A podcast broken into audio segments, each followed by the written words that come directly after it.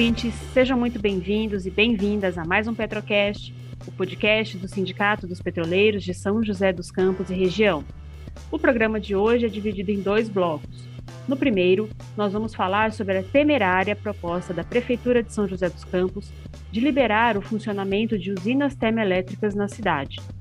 No segundo bloco, o presidente do sindicato, Rafael Prado, traz as atualizações sobre a luta contra a terceirização de atividades FIM na Petrobras. Fique com a gente.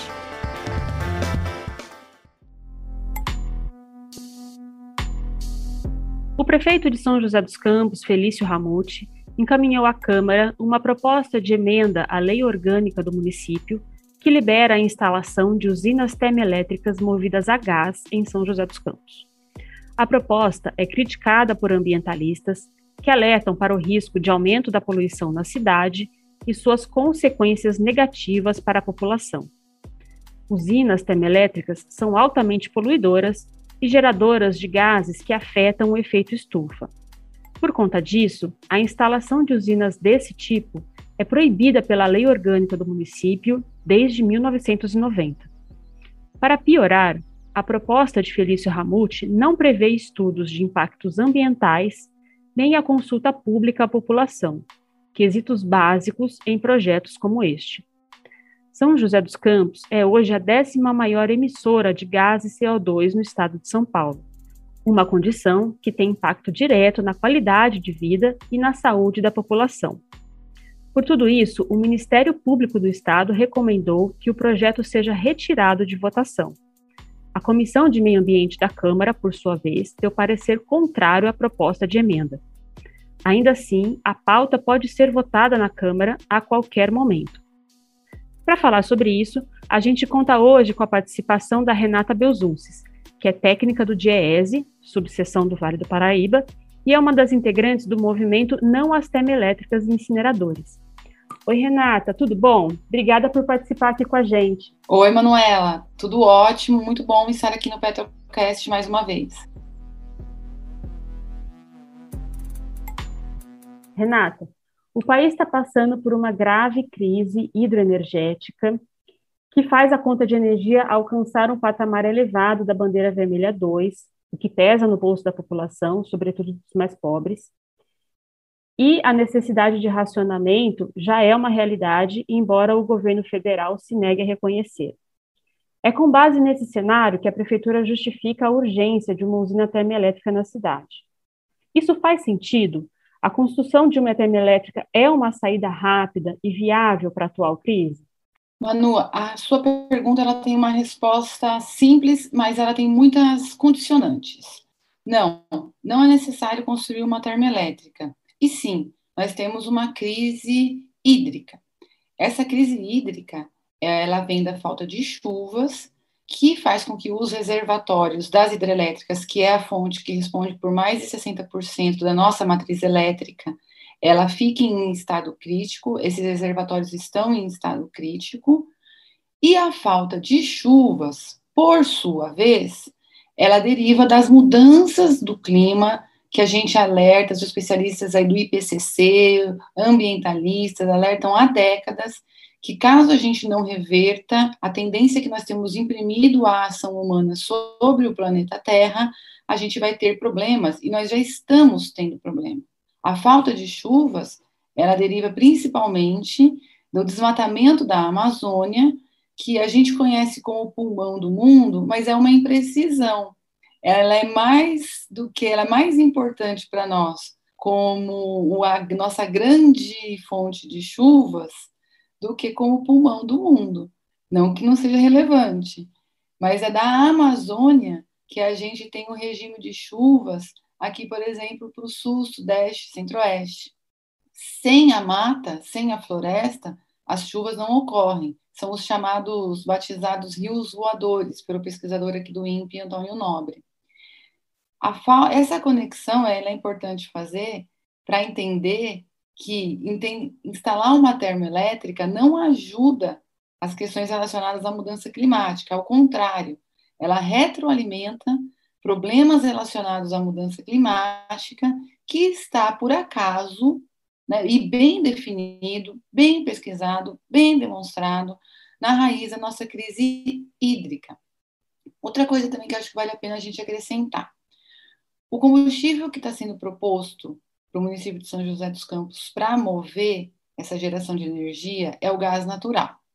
O gás natural é um combustível fóssil, é um combustível poluente e muitas vezes ele aparece como chamado combustível de transição.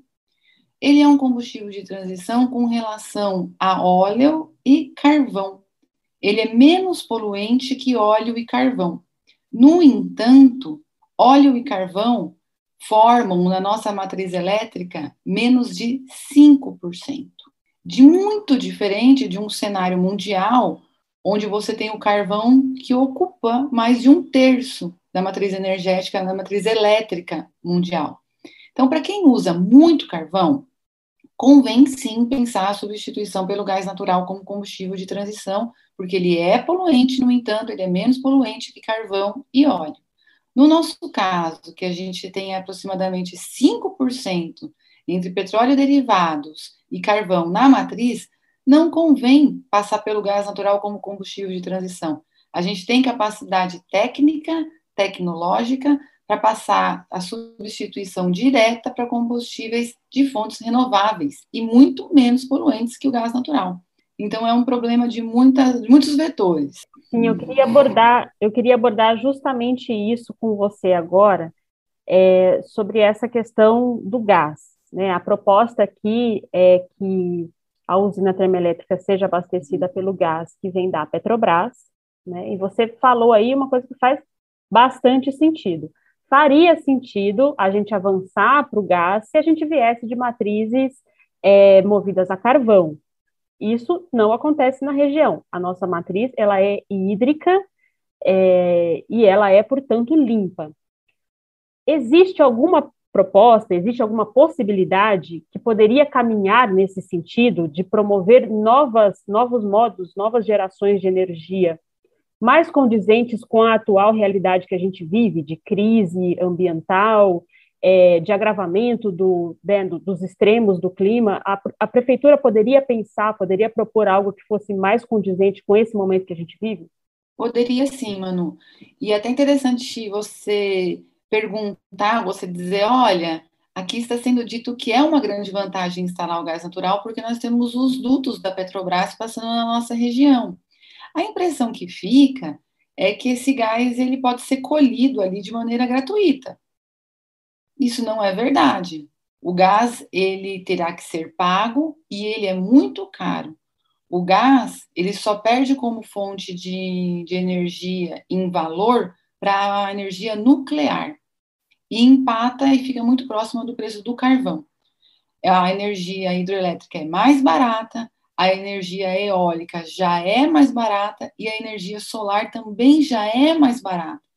Então, não deixa de ser um crime contra a economia popular nesse momento em que todo mundo tem passado apuros para pagar a conta de energia elétrica, você falar de uma fonte poluente, desnecessária do ponto de vista técnico e cara não faz sentido falar sobre isso. Você pergunta sobre se há alternativas. Há alternativas e há como as prefeituras movimentarem seus instrumentos para fazer acontecer, por exemplo, energia solar. A energia solar, ela é uma energia. Ah, e vamos falar de uma coisinha antes. O Brasil, o brasileiro, a família, as pessoas, os indivíduos usam muito pouca energia. A média mensal é de 150 kWh. Isso é o gasto médio. É pouco. Quem consome muita energia no país, é como em todo lugar, não é diferente de outros lugares, é a indústria, principalmente. Então, quando a gente fala de a gente ter muita disponibilidade de energia, a gente fala de atrair indústria, também é relevante entender que tipo de indústria a gente quer atrair, qual é o tipo de desenvolvimento que a gente quer para a região. A fonte, a, a falta de saciedade para energia, essa busca incessante, ela precisa ser questionada também. Energia para quem? Para que uso? Todos nós pagamos, de alguma maneira, pela utilização dos recursos do planeta. A gente paga no bolso quando a gente aciona a termoelétrica, a gente sente direto. A gente paga na nossa saúde, a gente paga nos usos que a gente vai atribuir para os rios. Ah, você falou de energia limpa.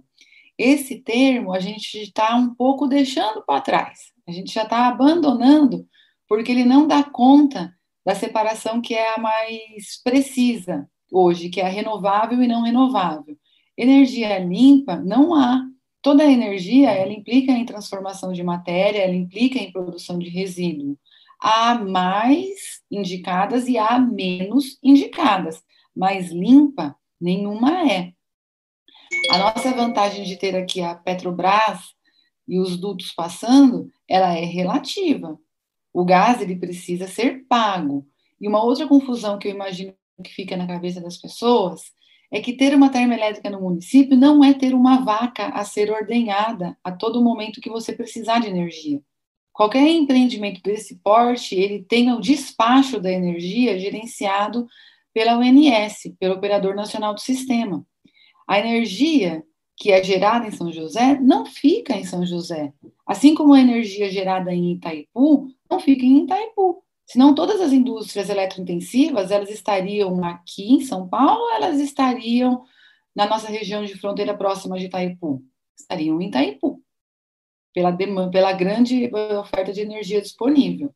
Não é o caso. Então, a termoelétrica não é vaquinha. O combustível que a gente vai pagar mesmo tendo ah, os dutos da Petrobras passando por aqui, é caro e ela não é uma energia nem de longe limpa. Ou, como a gente já já disse aqui que não é mais correto, não é correto falar, não é mais conveniente falar, ela é uma energia não renovável e muito poluente. A gente tem instrumentos em nível municipal, sim. É claro que não são instrumentos tão poderosos como seriam se fossem aqueles oriundos de uma política nacional do setor, que é a União mesmo quem tem a função de gerir, ou até mesmo estadual. Né? Ainda assim é da União a função de gerir as questões eh, relacionadas à energia. Mas você tem, por exemplo, o IPTU verde. Né? O cidadão poderia ser instado a instalar painéis solares mediante descontos no pagamento do IPTU. E várias outras coisas poderiam ser pensadas como como é que a gente observa esses trabalhadores e esses empreendimentos, né? Muitos desses trabalhadores que fazem a instalação de painéis solares são trabalhadores autônomos que poderiam contar com alguma inteligência. É, a gente tem o Centro Tecnológico, a gente tem ITA, a gente tem INPE, para fazer um mapeamento para que eles trabalhassem de uma maneira mais proveitosa, diminuindo custos e podendo atender mais munícipes. Então, há muitas alternativas, há muitas possibilidades de serem pensadas. E a prefeitura poderia ser, ter um papel vital nisso, e não um papel mortal, né, que é de ter uma termoelétrica. Renata, eu queria aproveitar então o seu gancho para tentar aprofundar um pouco mais sobre quais são as intenções da prefeitura com essa proposta. Por quê? A gente tem uma necessidade que é real, a gente precisa de pensar em outras formas de geração de energia diante da crise hídrica que está colocada, mas essa proposta que a prefeitura está colocando, é, ela é uma proposta muito ruim do ponto de vista ambiental e para a qualidade de vida da saúde da população. Eu quero abordar isso mais para frente. Ela é uma proposta cara e, ao que tudo indica, ela só se, ela só se justifica pela existência de dutos da Petrobras aqui que trazem gás que podem alimentar uma proposta, a proposta de uma usina termoelétrica como essa. O que mais pode estar por trás dessa proposta que a gente não está vendo e que pode justificar aí esse tipo de, de proposta de geração de energia por parte da prefeitura? Sobre os interesses que estão por trás, que a gente pode vislumbrar em nome de uma termoelétrica, considerando que nós não temos uma matriz muito poluidora a ser substituída. Nós temos muito pouco, nós temos cerca de 5% entre carvão e petróleo e derivados fazendo energia elétrica no país, considerando que a gente não tenha isso. Né? Então, isso não é um motivo para a gente ter térmica. A gente tem aí recentemente um jabuti, que é aquelas coisas que aparecem na lei que não tem nada a ver com o tema, No projeto da Eletrobras, no projeto em que o governo diminui a participação acionária na Eletrobras, passa a vender ações até que ele se torne minoritário, essa é a ideia, entrou um jabuti de geração térmica de 8 mil megawatts. Você fala da crise hídrica como um motivo para justificar. A crise hídrica ela vem muito mais de uma desorganização do sistema do que propriamente do regime de chuvas. O regime de chuvas ele existe, ele foi prejudicado, ele está sendo prejudicado. No entanto, as avaliações mais seguras é que a principal causa foi a má gestão a gente abriu as compotas das hidrelétricas no ano passado, no ano retrasado, para quê? Para que a, o sistema Eletrobras, né, as empresas públicas abriram as compotas para que a água descesse a, a, a jusante do rio e fizesse a geração das empresas que são privadas. Se a gente segurasse em muitos pontos, se a gente, se no nosso sistema público segurasse a água, o reservatório, em nome da previdência, em nome de ser, ter uma avaliação e uma atuação segura, essas outras geradoras elas teriam gerado menos. Então essa é uma possibilidade, uma das que pode explicar a tal da crise hídrica. Tem problema de chuva, mas tem problema de gestão também, que é o que fez com que diretamente pegasse mais. Então a crise hídrica não justifica a geração das térmicas a instalação de mais térmicas. Isso nós fizemos lá no apagão, em 2000, 2001, mas enchemos de térmicas, né? E encarecemos a conta de luz. E a conta de luz está cada vez mais cara, pesa cada vez mais no bolso do trabalhador. Para você ter uma ideia, no levantamento do INPC, é um dos índices de preço, 5% do orçamento das famílias está sendo destinado para pagar a conta de energia elétrica. É muita coisa para um bem vital. Ainda não te respondi. Agora vamos lá.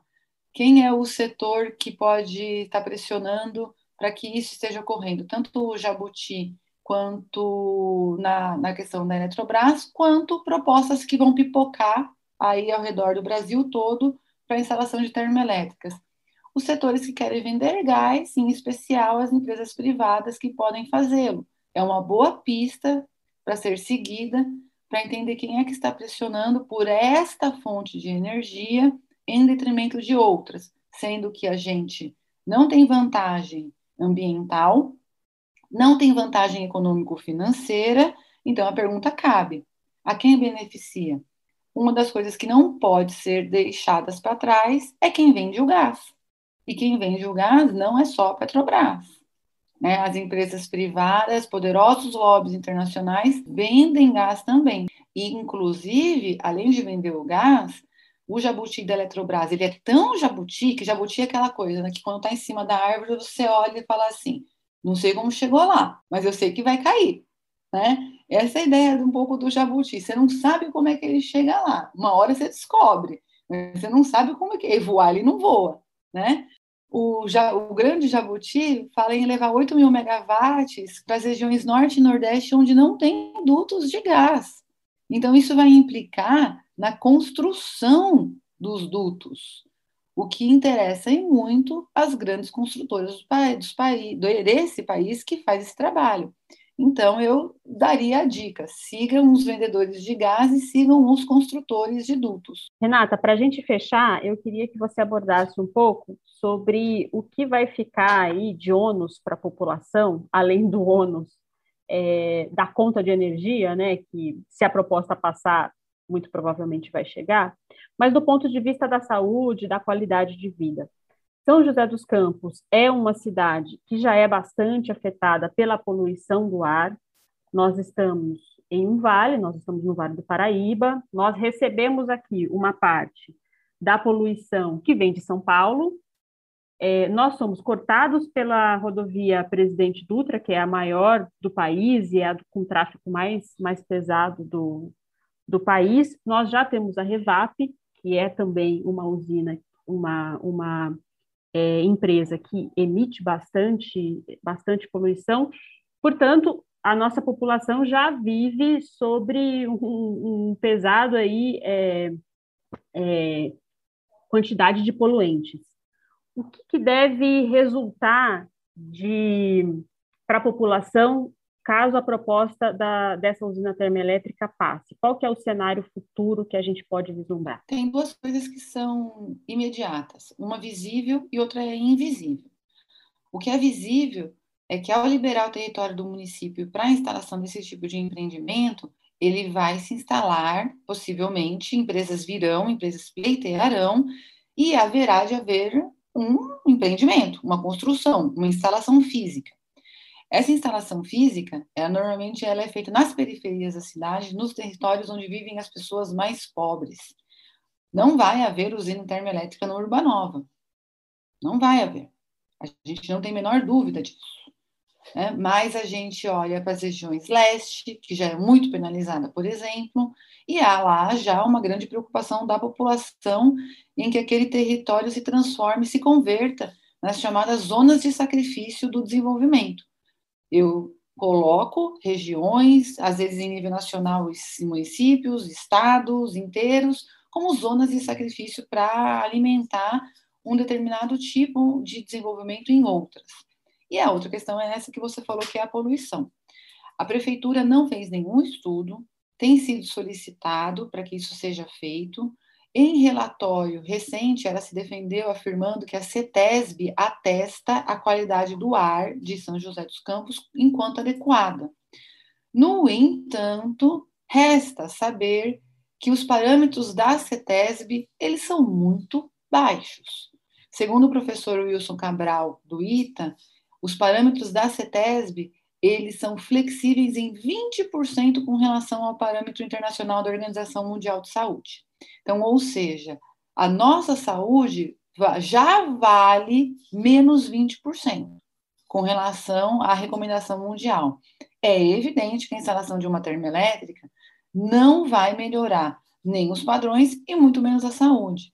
Essa é uma questão difícil, ela é uma questão invisível, apesar de não ser nada invisível quando as pessoas estão doentes, sentem as doenças respiratórias e sentem a piora na qualidade de vida, mas normalmente quem fica invisibilizado é a população mais pobre que está mais próxima dos empreendimentos. Renata, agradeço demais a sua participação aqui e já vou aproveitar para te dar o gancho para você fazer aí a, a, a propaganda sobre os encontros que estão sendo promovidos em relação a para debater essa proposta, né? Eles estão já são quatro encontros, todos eles estão gravados lá no YouTube da Rádio CT, do Sindicato do CT. Então, acessa lá no YouTube Rádio CT e confira todo o debate que está colocado lá. Se você quiser falar mais um pouco sobre isso, Renata, e deixar aí o convite, é bom que todo mundo também se intere e se aprofunde sobre esse debate. Manu, acho que você já fez aí o convite. Eu quero aproveitar e fazer outro convite, que é o convite para todo mundo que ouve, que nos ouve, que tente se apropriar do debate, e faça com que as outras pessoas que ainda não sabem do que está acontecendo saibam. Os vereadores estão sendo pressionados, eles não foram minimamente ainda provocados de uma forma mais incisiva pela população, mas a pouca provocação que eles já tiveram por parte de especialistas já fizeram com que a gente diminuísse o provável ritmo de votação. Isso está para ser votado, isso não é algo no horizonte para seis meses, para um ano. Isso pode entrar, por exemplo, em votação no dia 12 do 8, ou na próxima semana, no dia 19 do 8. Então, é para ontem.